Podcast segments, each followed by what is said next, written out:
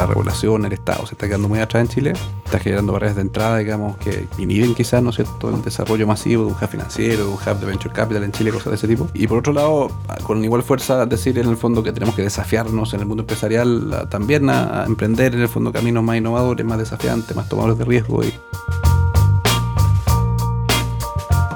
Hola, hola, bienvenidos a un nuevo podcast de Fintual. Nos llamamos Fintox y estamos aquí con Bernardo Larraín, presidente de la Sofofa, con Agustín y Omar de Fintual. ¿Cómo están? Hola, hola. Hola, hola. Bien, bien. ¿Y tú, Francesca? Muy bien. Bernardo, ¿cómo estás? Muy bien. Muchas gracias por la invitación. Muchas gracias a ti por venir. No sé si hace tiempo que no teníamos un, un invitado como del mundo tradicional empresarial. Yo creo que desde, desde Javier Echeverry que no nos visitaba alguien que no fuese fintech. Efectivamente. Oye, oye, Bernardo, pero tú, tú igual eh, has estado yendo a Silicon Valley últimamente. ¿Qué, qué nos puedes contar de, de, tu experiencia?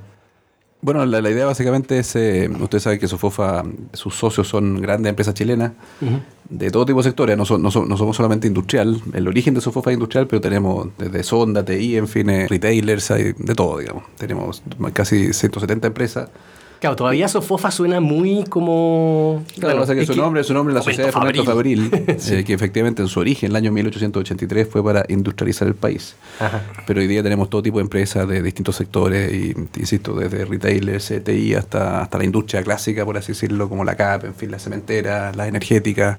Porque, y también ejemplo, tenemos alta presencia la, regional, tenemos, tenemos 22 gremios regionales que son socios Sofofa y tenemos 48 gremios sectoriales de toda la industria del vino, de los salmones, de los frutas, en fin. Eh, es un poco la institución empresarial más con más capilaridad y más transversal en, cuanto a sector y tipo de empresa. Entel, Movistar, WOM. También están ahí. Entel está, Telefónica está, en fin. ¿Y, ¿Y, este viaje a Silicon Valley fue en el contexto que la Sofofa quería hacer algo en particular o, o conocer nomás? Sí, el, el, el Sofofa, el rol, el rol, tradicional que quizás todos ustedes conocen es, es promover o participar activamente del debate de políticas públicas, promover, reaccionar nosotros queremos más promover que reaccionar. Tradicionalmente era más bien una reacción a lo que plantea el gobierno, hoy día estamos más, más propositivos. Pero también dijimos, si somos una, si somos una plataforma que tenemos 270 empresas grandes, bueno, aprovechémosla para intercambiar buenas prácticas y entre otras buenas prácticas o entre otras, digamos, por así decirlo, acciones sistemáticas que queremos promover, ¿no es cierto?, en las empresas grandes chilenas es su aproximación a la innovación. Entonces estamos organizando estos viajes para, hemos ido a Alemania, hemos ido a Inglaterra, hemos, hemos conocido, por ejemplo, la Industrial Venture Capital en Alemania, Inglaterra, después hace algunos meses fuimos a Silicon Valley a juntarnos con empresas tecnológicas, con fondos de Venture Capital, en fin, entonces la idea es hacerlo de forma sistemática, tanto claro. no solamente el viaje, por así decirlo, sino que también estamos creando un proyecto que se llama el Sofofa Hub, que pretende conectar fricciones, desafíos, problemas de las grandes empresas chilenas con soluciones tecnológicas que estén fuera de su perímetro. Digamos.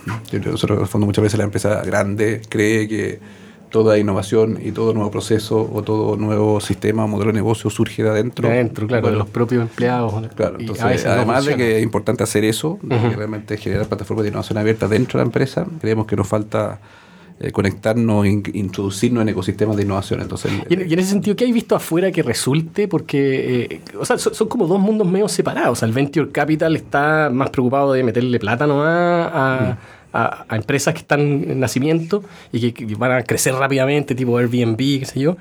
Y por otro lado están estas grandes corporaciones tratando de, de mantenerse al día, sobrevivir, sé yo. Bueno, las grandes corporaciones están, están eh, tienen distintos modelos, eh, incluido, por ejemplo, tener eh, fondos de venture capital interno, ah, que llaman el corporate venture capital. Yeah. O bien eh, invertir en fondos de venture capital con el objeto de estar eh, conectado con lo que está ocurriendo en los perímetros de su industria. O, o alternativamente, la otra aproximación es, es, incorporarse a plataformas de innovación abierta. Pero hay el objetivo de, un, de, un, de una gran empresa, por ejemplo, de tener inversiones en una startup chica mm. que podría competirles, por ejemplo. ¿Cuál es, cuál es el, bueno, ese es un poco el, el, problema que tiene el Corporate Venture Capital, que muchas veces la aproximación de una corporación hacia...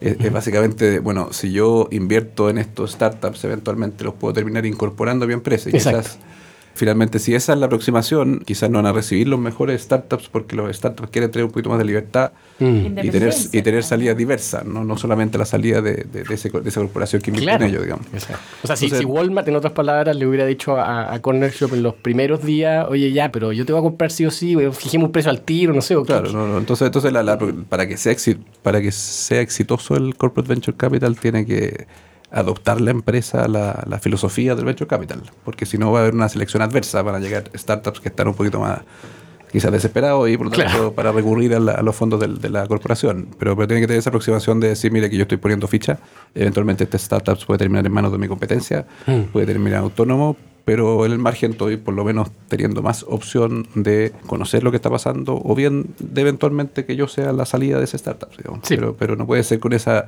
lógica de control o de, o de, o de capturar, por así decirlo, necesariamente el valor de ese startup. Ahora, al menos muchas veces cuando se hace una inversión, los inversionistas son avisados antes de que se genere una nueva inversión y tienen la opción también de mantener su participación o de... Claro, y tienen opciones de, coinvers- de coinvertir. De Eh, coinvertir. Muchas veces los fondos de Venture Capital le ofrecen a los inversionistas opciones de coinversión.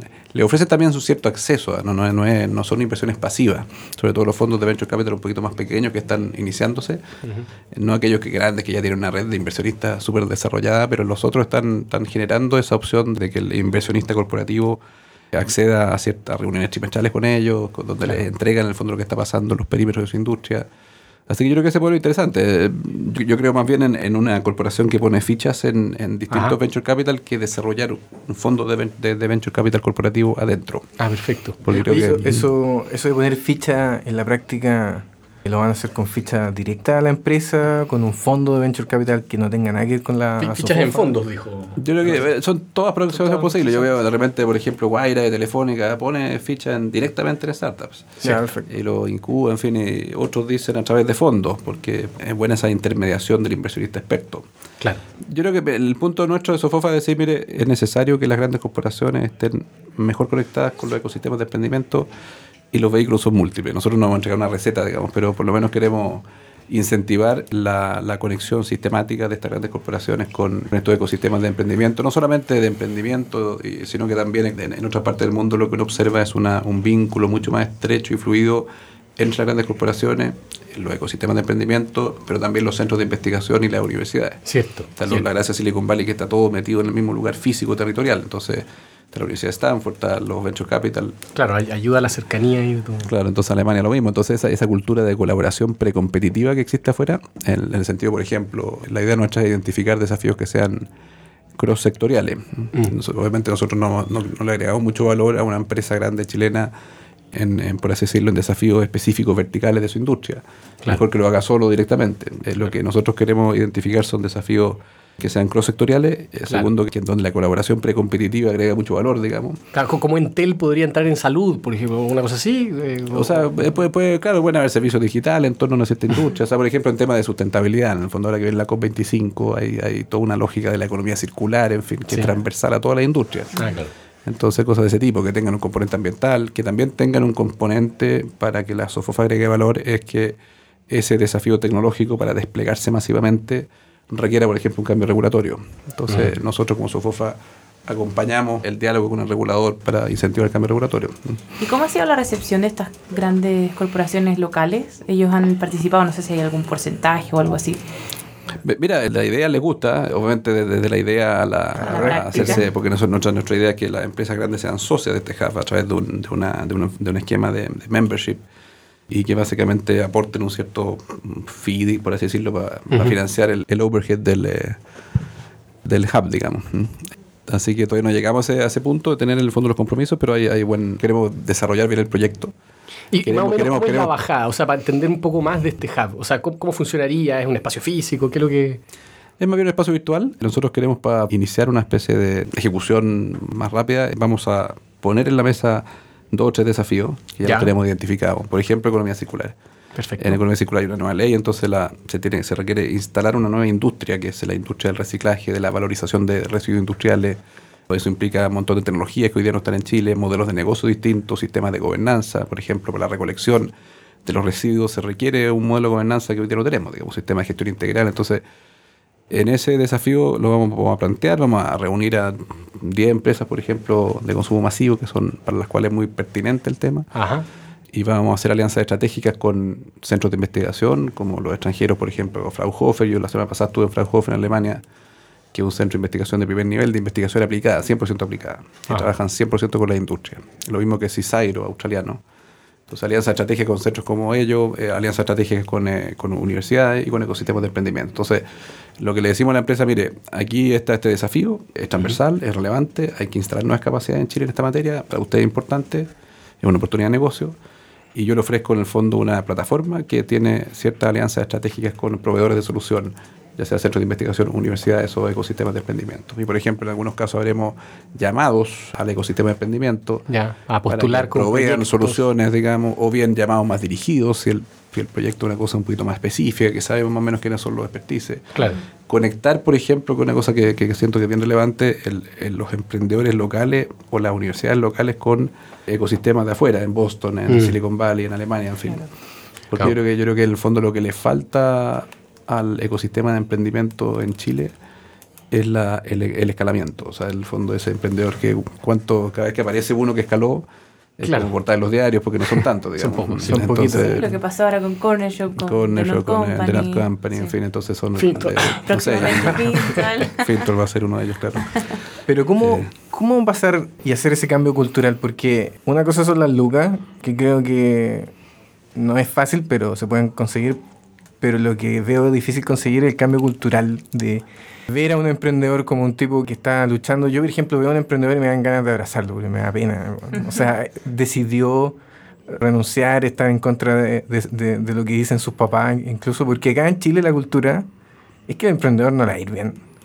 Y la cultura corporativa, si uno ve las 10 primeras empresas más grandes por capitalización bursátil o por lo que sea en Chile, son empresas tradicionales que vienen de hace mucho tiempo, mientras que en las 10 empresas más grandes en Estados Unidos y probablemente en el mundo son Facebook, que, que- que Mark Zuckerberg la acaba de hacer prácticamente, y lo mismo con Google y con, con Amazon, Amazon con Jeff Bezos. Claro, se ven como puros sueños de afuera nomás. como Claro, claro, entonces, claro, porque aquí em, lo más cercano a Jeff Bezos, increíblemente, es Horst Polman. Eh, que, que es un fundador que está ahí haciéndolo, todavía ahí metido en, en la empresa, pero digamos que no, o sea, no, no es que quiera decir que sea viejo, pero no, no es, no es joven, no es, no es de la generación de, de hace poco, no es Tiene, un hijo de, de- un año o seis meses, así Claro. que... claro, claro, está bien. El pero- espíritu joven tiene. tiene espíritu joven, tiene espíritu joven, pero, pero ese es nuestro Mark Zuckerberg. Entonces, ¿cómo cambiar Oye, la y con- y con, cultura, mucho, y con mucho merecimiento que lo sea, digamos, porque, porque la verdad que creó una empresa de cero y hoy día se consulta una empresa global, digamos, que Sí, está en todos los ah, sí, países. no, sí. Nada que alegar, en realidad. Na- na- nada que alegar, si lo- la pregunta es cómo hacer que eso no pase Mm. una vez cada 100 años. Primero el vaso medio lleno. Yo creo que Chile es competitivo en una serie de industrias que siguen siendo pertinentes para el mundo. No, no es que sean industrias obsoletas. O sea, si uno piensa el cobre, ¿no es cierto?, va a ser el, el protagonista de la electromovilidad, lo mismo que el litio.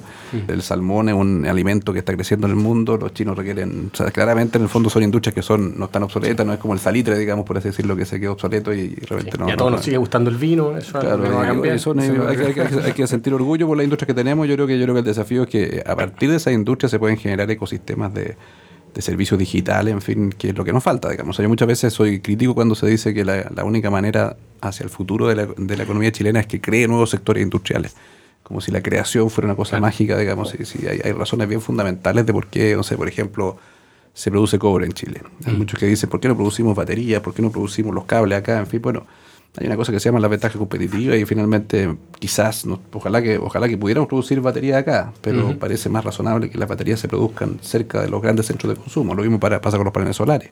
Se produce el 99% en China. En China. Entonces, Mm. no, esa, esa fuerza que tiene la, la ventaja competitiva y la escala, eh, o sea, por ese- en el fondo, por así decirlo, el valor agregado muchas veces eh, es más razonable producirla cerca del consumo que producirla cerca del insumo. Pero sí se puede hacer, eh, donde, yo creo que a partir de industria del cobre, de, las forestales, de la salmonicultura, de la, se pueden generar ecosistemas de servicios digitales que, y ahí un poco la transformación digital de esta industria es muy importante. no, no, no, yo creo que falta, tenemos brechas bien relevantes de respecto de, de lo que sería la frontera de adopción de digitalización de nuestra industria. Eh, so- se acaba de incorporar una- un, un emprendedor, de hecho, Sofofa, nosotros estamos tratando de incorporar emprendedores, eh, media- o sea, que ya están en, en un tamaño Claro. están creciendo ya, digamos. Ajá. Este era una, una empresa de, que provee a la industria minera en base a sensores, eh, eh, focalizar la minería subterránea, para básicamente poner todo tipo de sensores para capturar la información y optimizar el tráfico de flota, en fin. Entonces él dice, bueno, como no estaba digitalizada la minería subterránea, bueno, mal podía yo prestar servicios digitales. Entonces el potencial que tiene si, si digitalicen estas industrias principales tradicionales para generar en torno a ellas ecosistemas de servicios digitales que es muy probable que estén provistos por terceros, no por ellos mismos, es gigantesco. Entonces yo creo que el valor agregado va por, la, por los servicios, por los servicios digitales, en fin, en torno a estas industrias principales que Pero es cierto que tenemos bajo y más D, es cierto que, que no surgen tanto, ojalá que hubiera un corner shop o, o un, un fintual de la bolsa de comercio transándose hoy día, en el fondo, eh, Claro. yo creo que la empresa chilena ha sido súper exitosa y, y probablemente tiene, ha tenido muchas oportunidades de generación de valor expandiéndose internacionalmente y quizá no está tan desafiada a no cierto generar valor por la vía de no cierto de, de hacer una- una- una- un esfuerzo sistemático de innovación o en fin de hoy día está cambiando. O sea tú ves Falabella está siendo desafiada en el fondo lo- Sí. el sistema financiero está siendo desafiado por ustedes digamos Claro. el- el-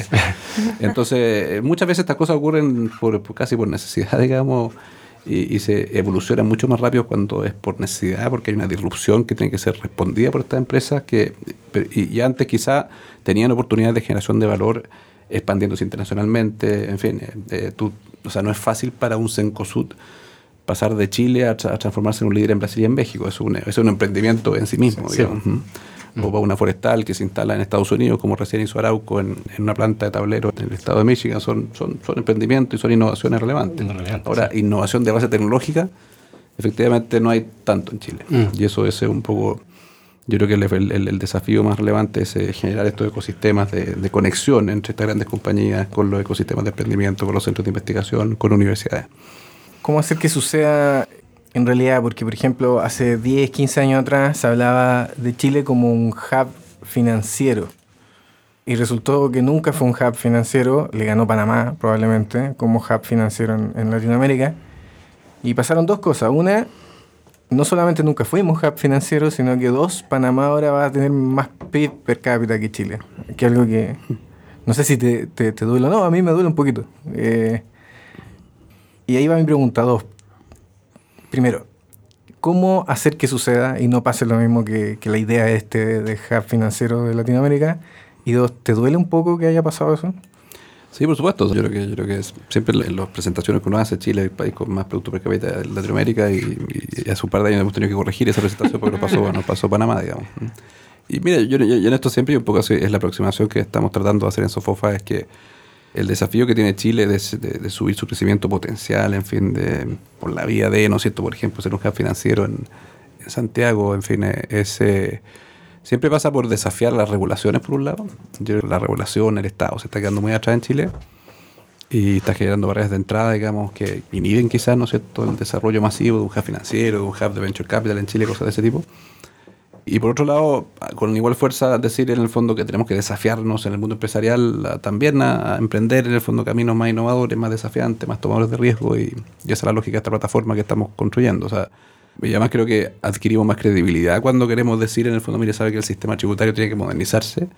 Si nos ven con igual fuerza desafiándonos nosotros mismos a, a ser más innovadores, a ser en el fondo, abrazar, por ejemplo, ahora la, la- el- con ocasión de la COP25 que ocurría en diciembre en Chile, armamos un grupo de trabajo diciendo, mire, el, el sector privado nunca ha estado proactivo en, las en las COP, digamos, como que está un poquito a la defensiva porque siente que le van a pegar, digamos, porque... Y ahora armamos un grupo de trabajo para estar en el fondo proactivo y tener una presencia en la COP y decir, mire, ¿por qué creemos que las industrias principales de Chile tienen un rol bien protagónico en, en el objetivo de ser carbono neutral de aquí a, a, no sé, a 20, 30 años? Así que ambas, ambas dimensiones, desafíos empresariales, digamos, que hay que asumir con mucho más fuerza. Y creo que el tema regulatorio, me imagino que en el tema de ser un centro financiero hay un montón de cosas regulatorias que, que, que lo impiden, o que la complejidad, la tributación, en fin. eh, un tema que nosotros, por ejemplo, la- por promover el mercado de capitales, hay exención de impuestos a la ganancia capital de transacciones bursátiles con presencia. Eh, uno dice, ¿por qué no hacer lo mismo para, para todo tipo de ganancias de capital? Usted, si, si hace una ganancia de capital, no va a estar exenta. Claro. Porque solamente si está si es una acción con, contra, con presencia bursátil es la que, ten- la que, la que tendría exención. Claro. Ahora, la razón, las justificaciones que hacían para eso era que era fundamental para evitar en el fondo precios manipulados, por así Manipulados, decirlo, para claro. amplificar la ganancia de capital, era que hubiera un mercado que realmente determinara ese precio. Ese es el, el argumento de que solamente las acciones con presencia tienen exención, pero, pero teóricamente, sin esa dificultad de implementación, si uno quiere ser, por ejemplo, un hub de venture capital o que los fundadores se instalen en Chile o que registren las compañías en Chile, hay un montón de cambios tributarios que hay que hacer, regulatorios, etcétera. Mm. Puede que ahora vengan cambios regulatorios, Pero, ahora que a- se va a unir habría- la, la SBIF con la CMF. Puede ser. Hay harta incertidumbre. Pero, ¿Qué va- pero qué ¿cuál es la, tú la razón de fondo de- del poco dinamismo en ese tema? Porque cuando uno conversa con reguladores y les tira ideas, al final ellos lo único que te van a decir es como, es que ¿en qué país se hace eso? O sea, como están como solamente en modo copia y ni siquiera una copia rápida, pues, porque por- al menos tú le, le tirás, oye, Inglaterra, mira, tal", y no, Claro. no hay una copia. ¿Cuál es la razón de fondo de esa lentitud? No creo que sea culpa de los... Que, que- que- o sea, no sé de quién es la culpa, digamos.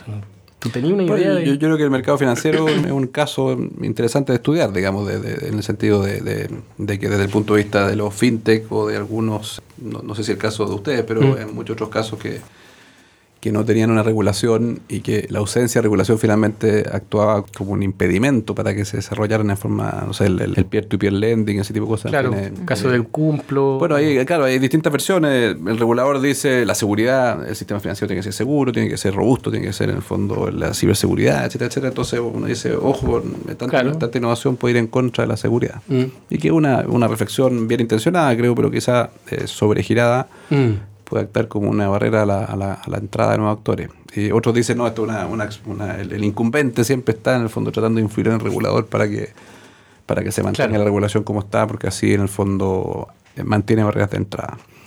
Pero es un hecho objetivo que la regulación siempre va a ir un poquito más atrás de la innovación, digamos. Entonces... Pero en otros ahora países puede, que Chile en el tema de medios de pago, por ejemplo... eh, Han habido casos, o sea, Mm. cuando vino Javier Echeverry, él mismo nos contó que el tema de las transferencias electrónicas automáticas, instantáneas y gratis fue, Ese fue un empujón eso, de- eso fue partido del regulador. regulador. Él dijo, oye, bancos, esto tiene que ser así, así, así. Y Me da la sensación de que eso se ha perdido un poco, como esa un poco pesadez, digamos, con, con los incumbentes. O sea, a, a decirle, oye, haga lo que tiene que hacer. O sea, por ejemplo, haga APIs hoy día. eh, ab- abra su el APIs bancaria, en el fondo. como, ¿Cómo puede ser que todavía no tengamos APIs bancaria? No, eh, el fondo, no sé si el regulador tiene que estar eh, indicando las cosas que debe hacer el, el regulado. Yo creo que el- es mucho, eh, normalmente el- los actores, los privados, son los que están siempre proponiendo nuevas cosas y el regulador se queda un poquito atrás. Pero claramente, por ejemplo, medios de pago, yo creo que hay mucho por hacer. Yo escuchaba a muchas personas que, que- o emprendedores que están, que de alguna forma u otra, los medios de pago son fundamental para desplegar su emprendimiento que han dicho que Chile es un lugar bastante único en cuanto a, a lo poco evolucionado que está su regulación. Mm. Y eso es un tema fundamental. Entonces, yo creo que puede ser una, una combinación de, de- de- influencia del incumbente, de un Claro. regulador poco dinámico. En general, el proceso, yo creo que el proceso político en Chile está muy deteriorado, el proceso a través del cual se formulan leyes. eh. Ah, O sea, por ejemplo, eh, nosotros nos estamos planteando en Sofofa, en, en nuestra agenda de modernización del Estado, es decir, Mm. hay que modernizar el proceso a través del cual se elaboran leyes y reglamentos. ya. Y entre otras modernizaciones, lo que se debiera hacer cada vez que hay una iniciativa regulatoria, debe existir una etapa inicial de exponer esa iniciativa a la opinión de los agentes regulados, tanto existentes como nuevos.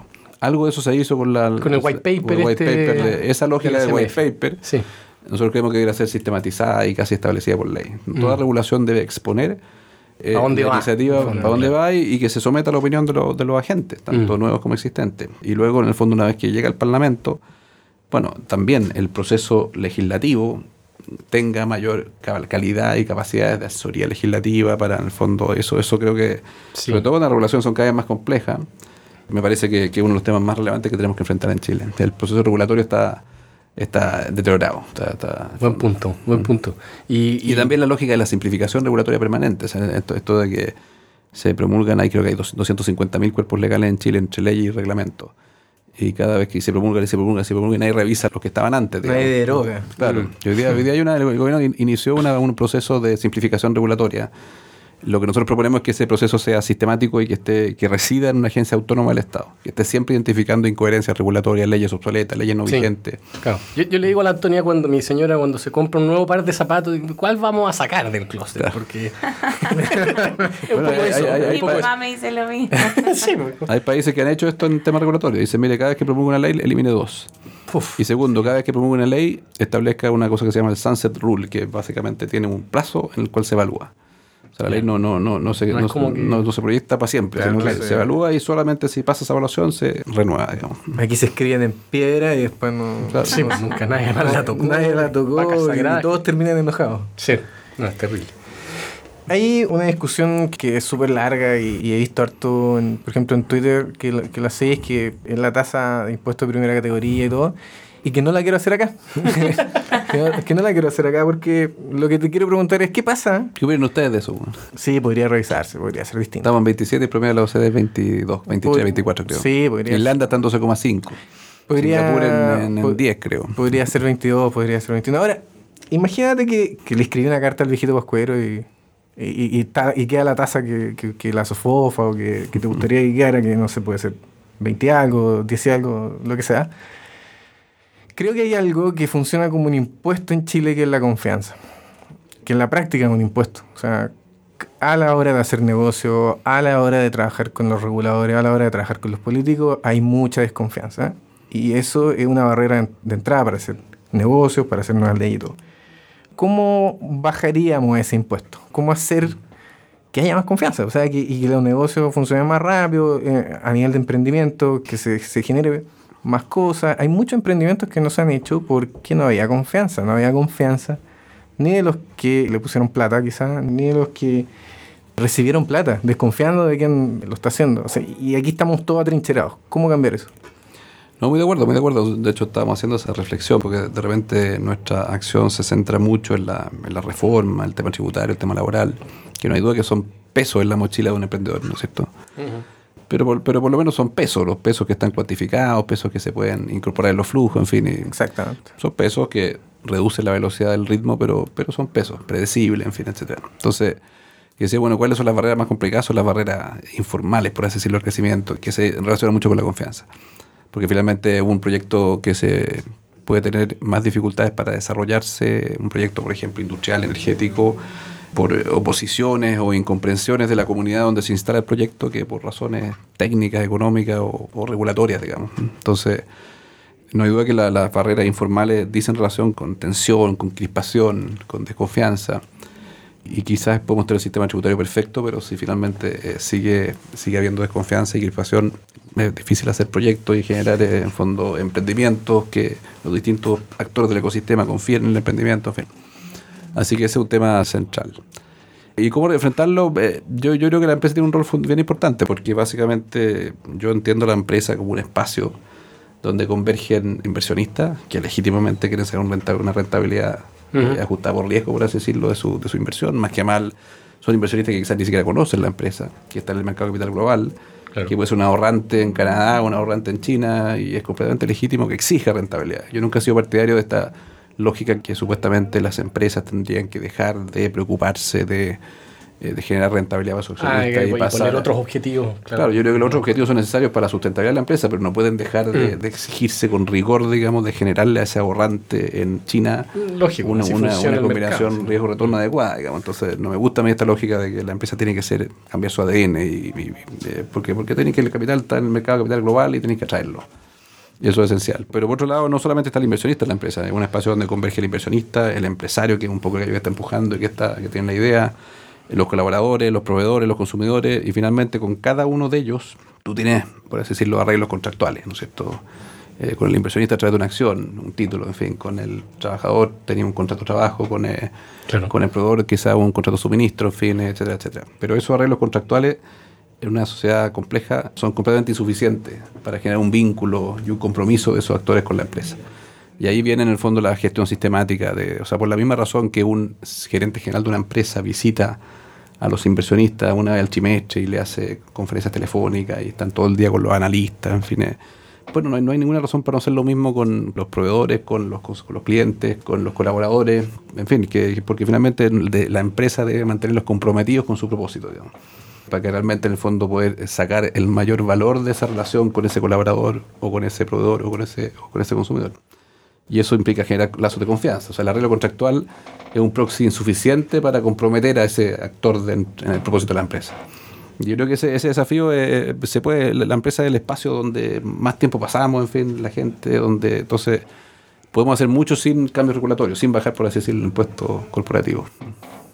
Pero la, la- la- O antes de hacerlo, digamos. O además de. la- Además, la- claro. las principales desconfianzas se producen entre, entre entes. No sé, o sea, yo, yo creo que hoy día, por ejemplo, una gran dificultad para una startup es venderle muchas veces a una empresa. La empresa lo primero que te dice es, tú vas a desaparecer. eh, ¿Qué, qué hacemos si desapareces? Y pensando en un 80% de probabilidad.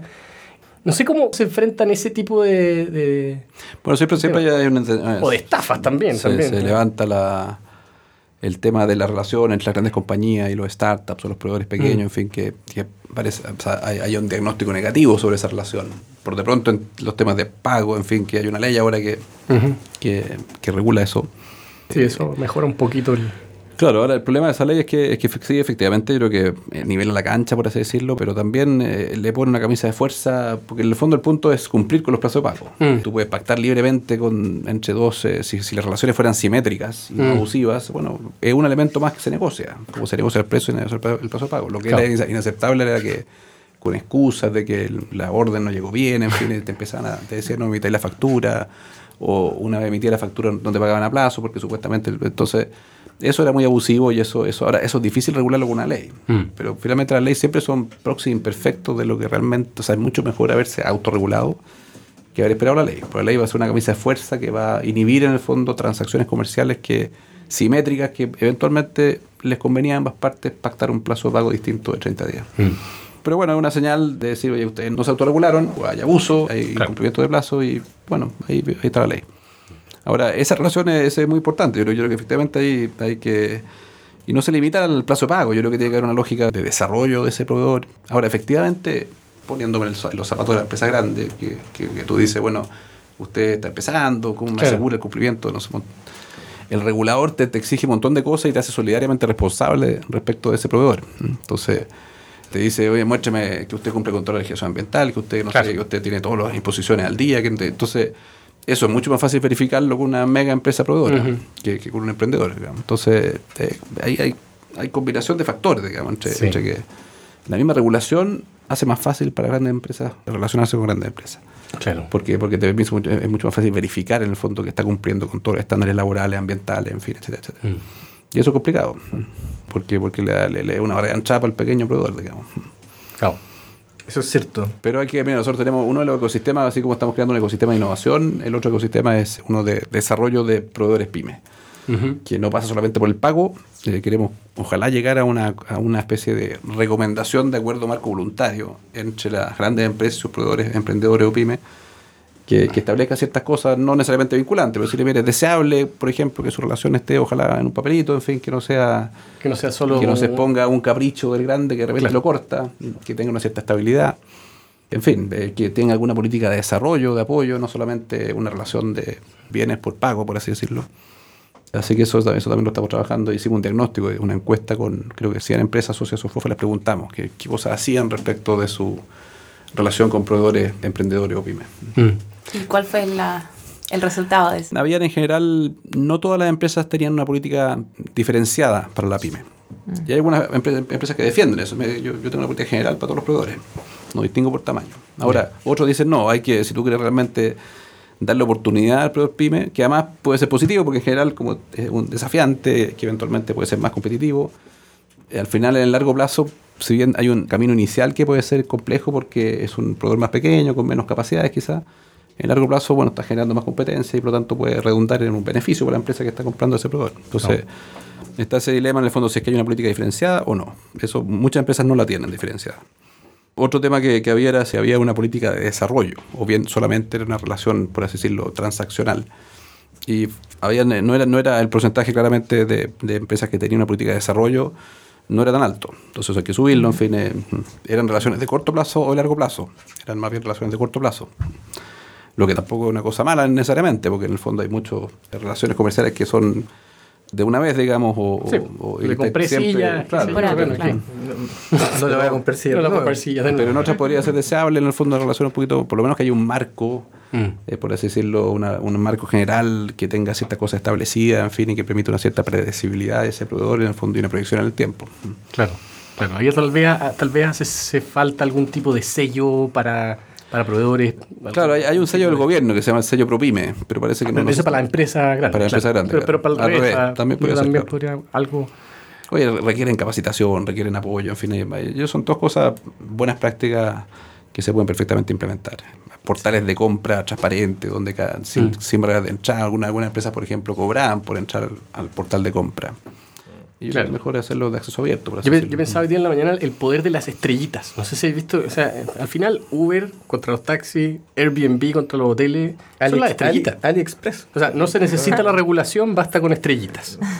Porque Las estrellitas le ganan a la regulación. le gana la regulación. Bueno, es un tema interesante porque cuando se habla, por ejemplo, de la tributación a las plataformas digitales, eh, siempre la aproximación es desde lo establecido para extenderle esa regulación a lo nuevo. Mm, Claro. Y si lo nuevo va a ser más relevante que lo establecido, quizás debería ser al revés. Oye, Claro. estamos por eh, ver una regulación inteligente que supone que lo nuevo va a ser lo, lo mayoritario. mm.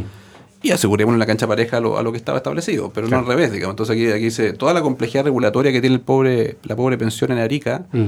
se le está exportando supuestamente a Airbnb.